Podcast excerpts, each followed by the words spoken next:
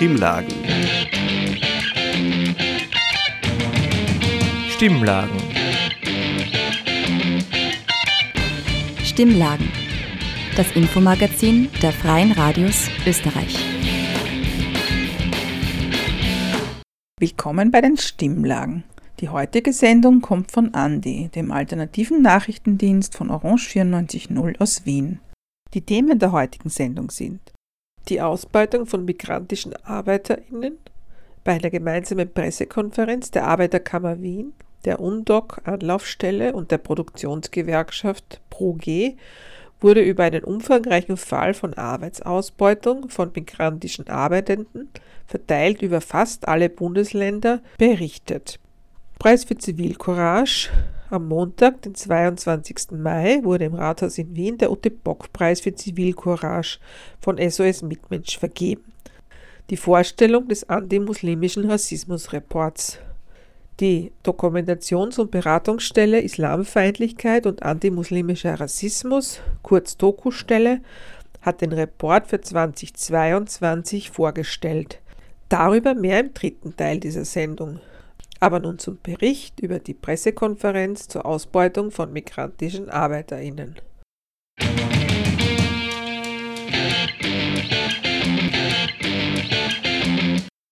Im Juni 2022 wurde ein Fall der systematischen Ausbeutung von Asylwerberinnen und Migrantinnen durch die Leihfirma SHG aufgedeckt. Derzeit läuft ein Strafprozess am Landesgericht Linz.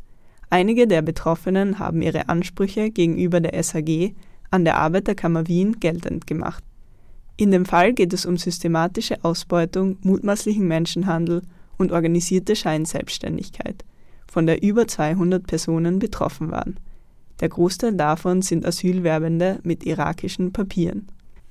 Sarah Bretschko und Aram Gadimi waren am 9. Mai für Andi auf der Pressekonferenz zum Fall, bei dem VertreterInnen der Arbeiterkammer, der UNDOC sowie der ProG-Gewerkschaft anwesend waren. Johanna Schlintl, juristische Beraterin der UNDOC, der gewerkschaftlichen Anlaufstelle für undokumentierte Arbeitende, fasst die Situation so zusammen. Im Ergebnis sprechen wir von organisiertem Lohn- und Sozialdumping zum wirtschaftlichen Vorteil namhafter Unternehmen. Im beruflichen Alltag wurden die Kolleginnen wie klassische Leiharbeiter behandelt. Vertraglich, auf dem Papier, galten sie jedoch als selbstständige Subunternehmerinnen. So wurden sie um ihre Ansprüche als Arbeitnehmerinnen betrogen. Ansprüche, die sie nach dem Arbeitskräfteüberlassungsgesetz haben, nach dem entsprechenden Kollektivvertrag, nach dem Urlaubsgesetz, nach dem Arbeitszeitgesetz, nach dem Arbeitsruhegesetz und anderen für alle Arbeitnehmerinnen zur Anwendung kommenden Gesetze. Was war das Ausmaß der Ausbeutung? Gezahlt wurde den Arbeitenden ein Bruttostundenlohn von 9,50 Euro. Das ist weit unter dem kollektivvertraglichen Mindestlohn, der je nach Verwendungsgruppe zwischen 12 Euro und 21,50 liegt. Von ihrem Lohn mussten die KollegInnen Beiträge an die SVS zahlen. Außerdem wurden ihnen Pauschalen, rechtswidrige Pauschalen, für Transport und Unterkunft sowie nicht weiter definierte Abschlagszahlungen abgezogen. Die Arbeitenden mussten außerdem exzessive Arbeitszeiten in Kauf nehmen. Sie verrichteten bis zu 18-stündige Dienste, oft mehrere direkt hintereinander. Weder tägliche noch wöchentliche Ruhezeiten wurden eingehalten. Und die KollegInnen bekamen nicht nur zu wenig Grundlohn, ihnen wurden weder Überstundenzuschläge noch Urlaubsgeld oder Weihnachtsgeld bezahlt. Wollten sie Urlaub oder wurden sie krank, drohte man ihnen mit dem Verlust des Arbeitsplatzes. Wir sprechen hier bei einzelnen ArbeitnehmerInnen von offenen Lohnforderungen von über 25.000 Euro. Und das ist defensiv berechnet. Aufgrund des besonderen Ausmaßes der Ausbeutung läuft deswegen auch ein Strafverfahren. Der Geschäftsführer von SHG ist unter anderem wegen des Verdachts auf Menschenhandel angeklagt.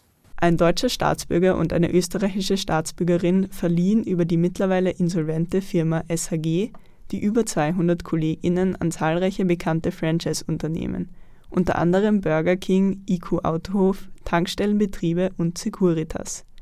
Die KollegInnen wurden gezielt von der SHG unter Druck gesetzt, um Gewerbeberechtigungen einzuholen und dann als selbstständige Erwerbstätige versichert, die gezwungen waren, ihren Lohn über die SHG in Rechnung zu stellen. Migrantische ArbeitnehmerInnen, betont Schlintl, sind besonders gefährdet, in ausbeuterische Arbeitsverhältnisse zu gelangen. AsylwerberInnen und MigrantInnen aus Drittstaaten werden beim Arbeitsmarktzugang systematisch benachteiligt. Das ist einer der Hauptgründe, warum sich Scheinselbstständigkeit und irreguläre Beschäftigungsformen ausbreiten. KollegInnen mit beschränktem Arbeitsmarktzugang werden so häufig in Arbeitsverhältnisse gedrängt, in denen sie besonders erpressbar sind und ein höheres Risiko haben, ausgebeutet zu werden. Ihr Aufenthaltsstatus war und ist mehrheitlich unsicher. Ihr Arbeitsmarktzugang beschränkt. Insbesondere durch die diskriminierenden Regelungen zur Beschäftigungsbewilligung.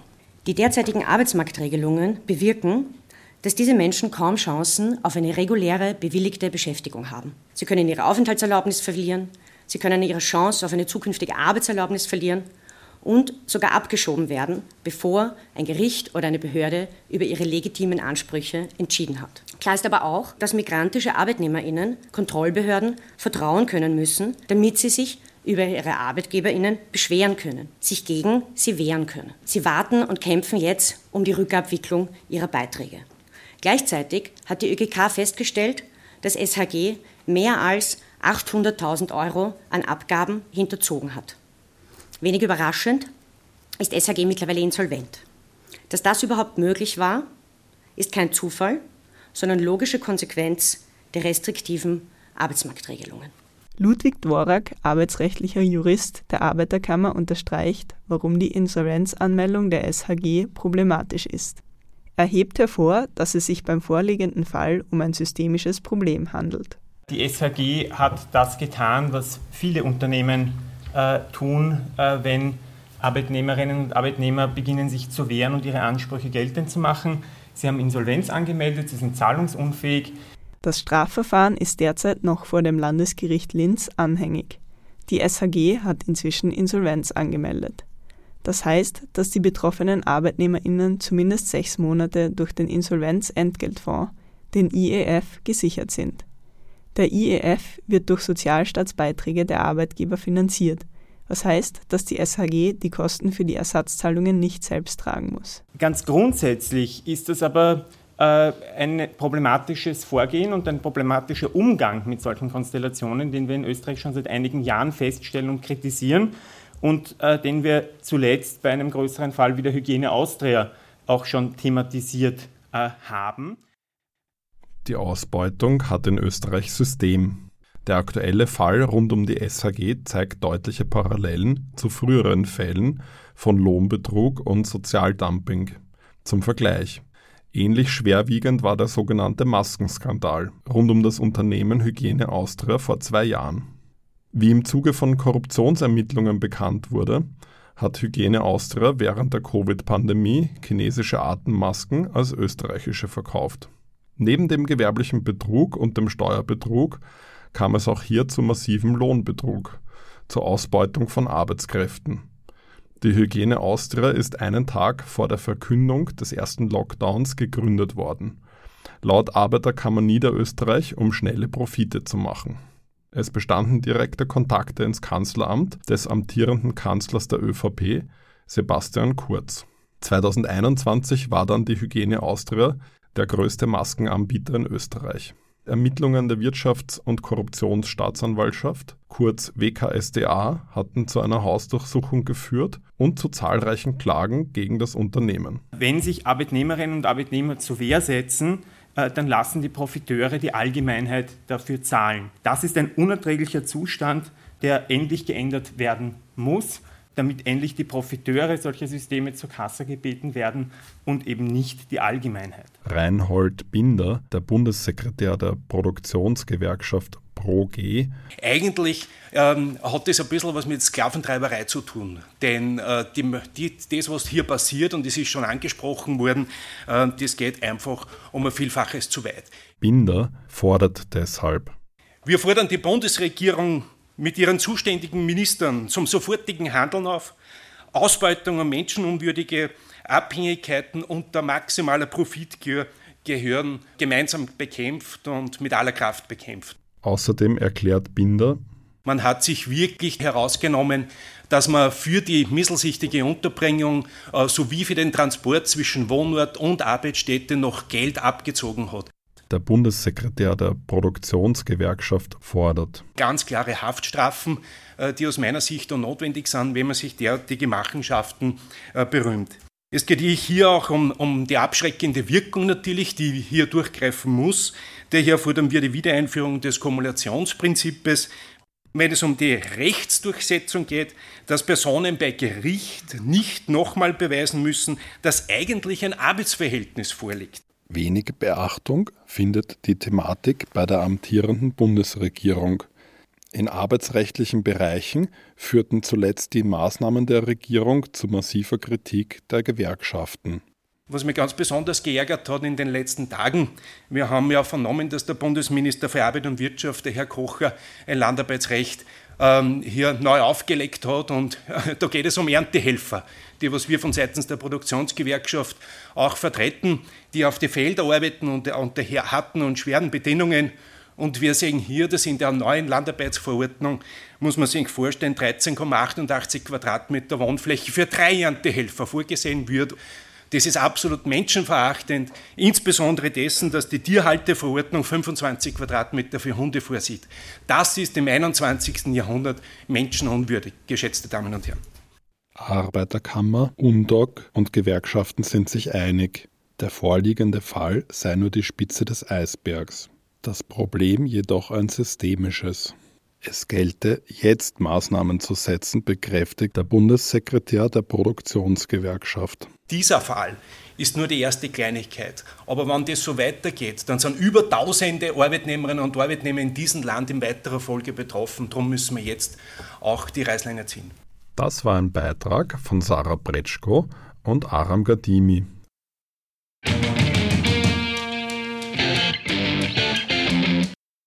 Am Montag, dem 22. Mai, wurde im Rathaus in Wien der Ute-Bock-Preis für Zivilcourage von SOS Mitmensch vergeben. Zeynep Buirak hat die Preisverleihung moderiert und erzählt, worum es bei der Auszeichnung geht. SOS Mitmensch hat den Ute-Bock-Preis für Zivilcourage 1999 ins Leben gerufen. Mit diesem Preis zeichnet SOS Mitmensch also seit vielen Jahren außergewöhnliche Zivilcourage aus von Personen und Initiativen, deren angewandte Grundrechtspflege, deren Bemühungen um die Einhaltung der Menschenrechte in ihrem Umfeld tatsächlich enorme Wirkung entfalten konnte. Und diesbezüglich ist und bleibt ein ganz großes Vorbild die Namensgeberin dieses Preises, die unvergessene Ute Bock. Ute Bock ist für die Rechte von Geflüchteten eingetreten und war die erste Preisträgerin. Zu den Preisträgern in diesem Jahr gehört die Organisation IG24, die sich für die Pflegekräfte in der 24-Stunden-Pflege in Österreich einsetzt. Dabei geht es vor allem um eine Verbesserung der Arbeitszeiten und Bezahlung und um den arbeitsrechtlichen Schutz. Die IG24 klärt auch über die Rechte der BetreuerInnen auf, weist auf Diskriminierungen hin und bietet in vielen Sprachen Fortbildungen an über die Bedeutung der ehrenamtlichen Arbeit der IG24 spricht Gerlinde Affenzeller. In unserem Land gibt es über 60.000 Menschen, fast ausschließlich Frauen, fast ausschließlich migrantische Frauen, die für zwei bis drei Euro die Stunde 24 Stunden am Tag arbeiten. Jawohl, 24 Stunden und das 14 Tage durchgängig oder sogar länger. Diese Frauen, die in häuslicher Pflege als Betreuerinnen arbeiten, sind nirgendwo angestellt. Sie sind Mitglied der Wirtschaftskammer Österreich, wo sie auch den jährlichen Beitrag zahlen müssen, weil ihre Arbeit offiziell als selbstständig eingestuft wird. Dieses System der 24-Stunden-Betreuung stellt eines der wesentlichen Fundamente des österreichischen Betreuungs- und Pflegesystems dar. Diese ausbeuterischen Umstände sind vor allem für die Frauen selbst sehr schwer zu ertragen. Und so haben sich vor drei Jahren einige der Betreuerinnen selbst organisiert und eine Unterstützungsinitiative für die Arbeiterinnen, welche vorwiegend von der Slowakei oder Rumänien oder Bulgarien zu uns nach Österreich pendeln, aufgebaut. Diese Initiative bemüht sich, geregelte Arbeitsverhältnisse zu fordern in einer Branche, die völlig unreguliert ist. Diese Initiative kommuniziert erstmals die Probleme nach außen. Eine der Preisträgerinnen spricht über die Schwierigkeiten, mit denen sich die IG 24 konfrontiert sieht. Uns wird vorgeworfen, dass wir ein gut funktionierendes System durch unsere Forderungen zerstören würden. Doch wir legen nur den Finger in eine Wunde, bei der Politik, Sozialpartner und Konsumentinnen konsequent wegschauen.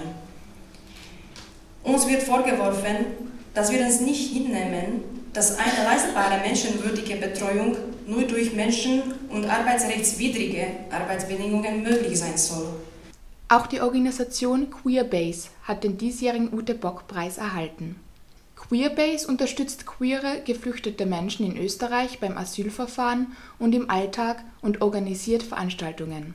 Alexander Bolak von SOS Mitmensch betont die Notwendigkeit der Organisation Queerbase. Wir leben leider in einer Welt, äh, in der es Dutzende Staaten gibt, in der Menschen aufgrund ihrer sexuellen Orientierung und/oder ihrer Geschlechtsidentität verfolgt werden.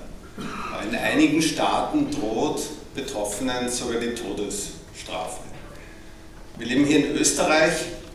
Auch Österreich war vor einigen Jahrzehnten äh, noch ein solcher Verfolgerstaat. Das hat sich inzwischen zum Glück geändert. Allerdings braucht es auch in Österreich noch immer einen intensiven Kampf gegen Diskriminierung. Und umso wichtiger ist es und umso toller ist es, dass es Organisationen wie die Queer Base in Österreich gibt. Marvi Herbiger spricht bei der Verleihung des Ute Bock Preises über die zentralen Aufgaben von Queerbase. Die Queerbase wurde 2015 gegründet. Seither hat sie sich durch ihren unermüdlichen Einsatz zur wichtigsten Anlaufstelle für Queer Refugees und zu einer Bastion für die Gleichberechtigung und Freiheitsrechte in Österreich entwickelt. Sie betreibt Wohnungseinrichtungen, in denen queere Geflüchtete untergebracht werden. Sie unterstützt sie bei ihrem Asylverfahren, vertritt sie gegenüber Behörden, vermittelt medizinische, psychologische Betreuung, organisiert Deutschkurse und Freizeitangebote. Sie lässt sie nicht allein. Sie ist für sie da. Sie sorgt für ihre Integration. Die Queerbase macht das alles auf einem höchst professionellen, hartnäckig, leidenschaftlichen, empathischen, aber trotzdem mit der gebotenen Sachlichkeit, Umsicht und Gewissenhaftigkeit. Ihre Aktivitäten, ihr Engagement, ihr gesamtes Tun sind getragen von dem wichtigsten Grundpfeiler unseres Miteinander, der festen, unverhandelbaren Überzeugung, dass die Würde des Menschen unantastbar ist. Egal woher der Mensch kommt, welche Hautfarbe er hat, welche Religion er ausübt und welche sexuelle Orientierung er ausleben möchte und welches Geschlecht er sich zuweist. Dieser Beitrag wurde von Elisabeth Judmeier und Maria Wallner gestaltet.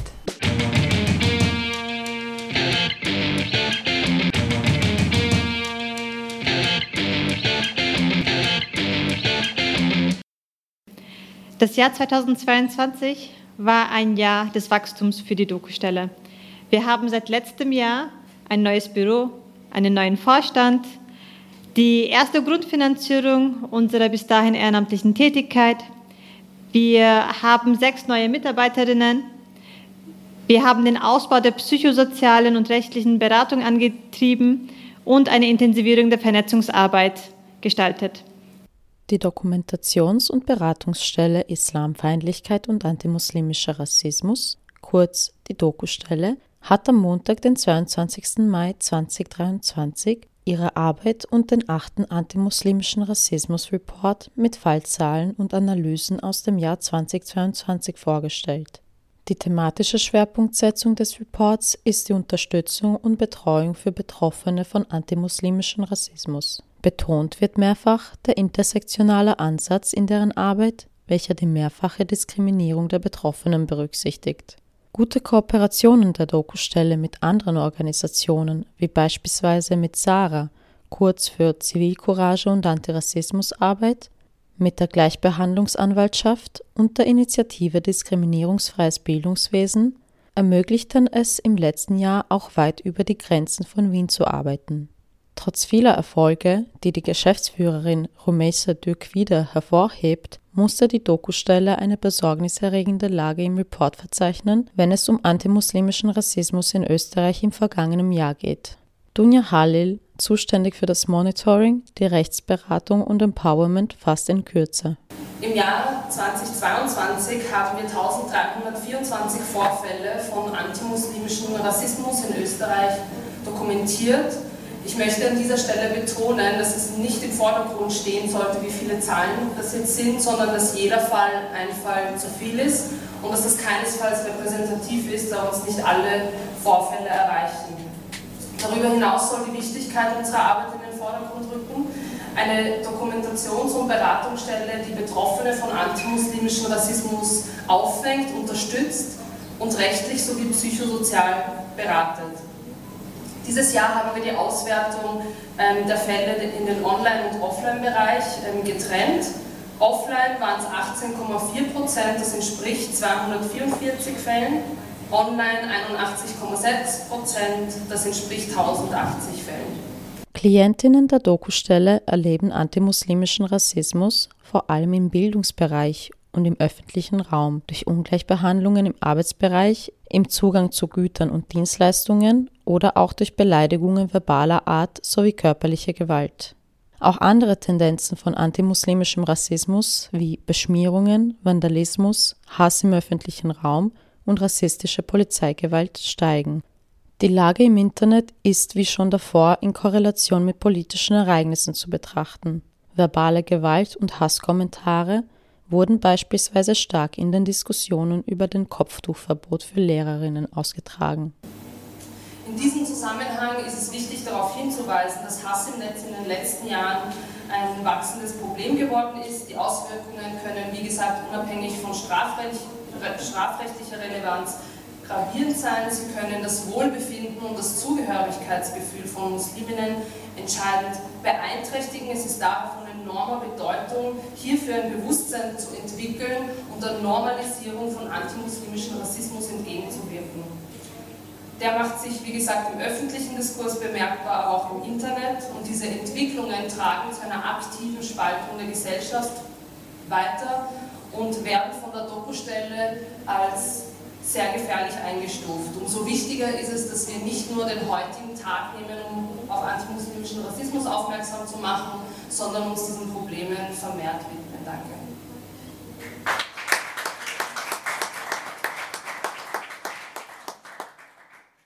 Im vergangenen Jahr sei eine allgemeine Normalisierung des antimuslimischen Rassismus im öffentlichen Diskurs zu vermerken. Den in den Medien und Öffentlichkeit weit verbreiteten Begriff politischer Islam kritisiert das Beratungsteam der Dokustelle und verweist auf die negativen Implikationen, die die Verwendung und Wiederholung dieses Begriffes auf Musliminnen hat. Anlehnend an eine fragwürdige Studie mit muslimischen Kindern die aufgrund von stark stereotypisierten Fragestellungen vor kurzem in den Medien für Aufregung sorgte, wird im Report auch über die Rolle der Wissensproduktion über muslimische Menschen gesprochen, die Stereotype verstärkt und eine politische Agenda verfolgt, wie Geschäftsführerin Rumeisa Dürk wieder betont. Die Erkenntnisse der Vorjahre haben aber gezeigt, dass wenn es um Musliminnen geht, stark suggerierende Fragen keine Seltenheit in wissenschaftlichen Publikationen sind, sondern eher die Norm darstellen.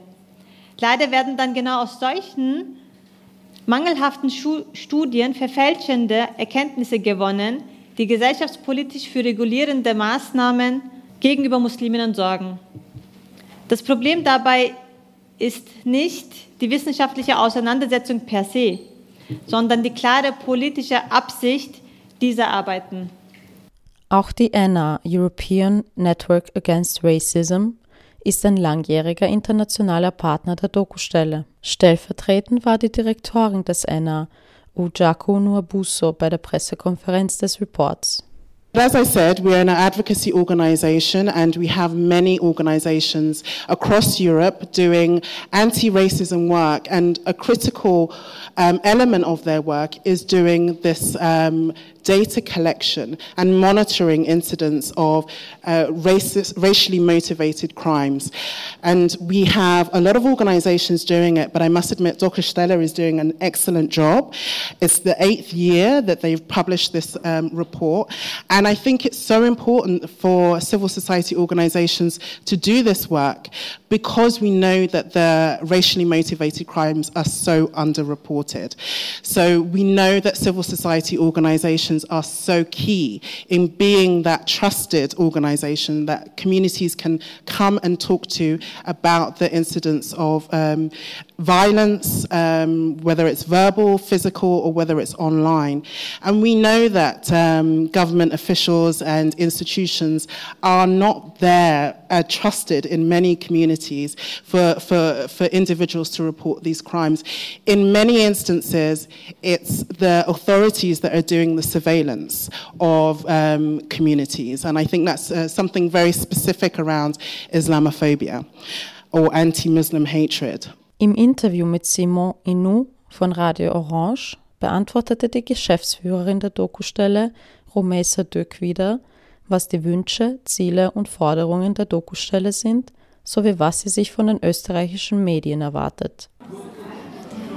Ich wünsche mir oder was die Dokustelle sich wünscht, ist, dass wir das Problem auch beim Namen nennen. Antimuslimischer Rassismus wird immer noch nicht ähm, von vielen Institutionen, Organisationen, aber auch Individuen als solche nicht erkannt oder als ein Problem oder ein Rassismusproblem nicht erkannt. Und ähm, uns ist es wichtig, dass wir darauf hinweisen, dass wir nicht nur ähm, die Fälle hier zeigen, sondern dass wir uns wirklich wünschen, dass Betroffene, die von antimuslimischem Rassismus ähm, uns gegenüber ihre Fälle melden, auch gut aufgefangen sind. Und zwar ähm, ressourcentechnisch durch mehrere Beratungen, durch ähm, Institutionen, die sie ernst meinen, wo sie andocken können und anknüpfen können. Eines unserer Forderungen ist zum Beispiel, dass genau diese Personen eine psychosoziale Unterstützung bekommen, weil ähm, wir wissen, Rassismus führt zu Mikroaggressionen. Rassismus ähm, ist ein Problem, das Betroffene alltäglich spüren.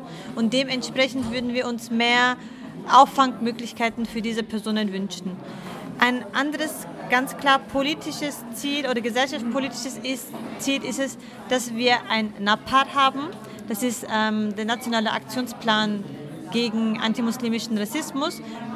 Und ähm, da, ist es uns ein, da, da, ist es uns sehr wichtig, dass wir als Organisation die Expertise in dem Bereich seit Jahren weisen, ans Board geholt werden, um zu diskutieren, wie wir Menschen hier am besten unterstützen können, wie wir die Gesellschaft so ändern können oder mitgestalten können, dass alle sich hier in Österreich wohlfühlen.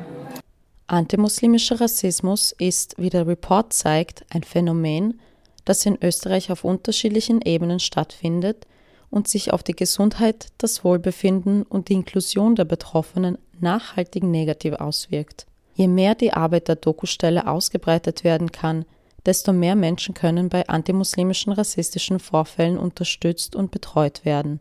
Die Dokustelle kann durch ehrenamtliche Mitarbeit, eine Fördermitgliedschaft und Spenden unterstützt werden.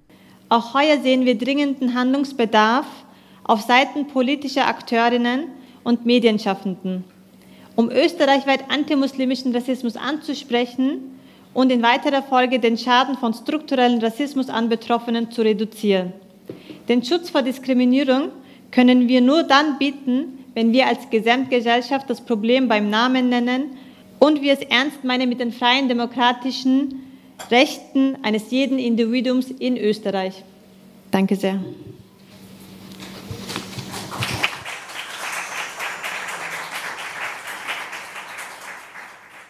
Beitragsgestaltung Dolores Schurlina. Originaltonaufnahmen Simon Inou.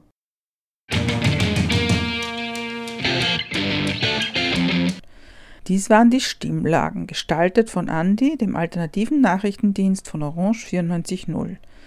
Diese Sendung und alle vorangegangenen können nachgehört werden unter cba.media. Stichwort Stimmlagen. Informationen gibt es auch unter stimmlagen.at. Die nächste Sendung gestaltet Radio Helsinki aus Graz. Für heute danken wir fürs Zuhören und wünschen noch einen schönen Tag.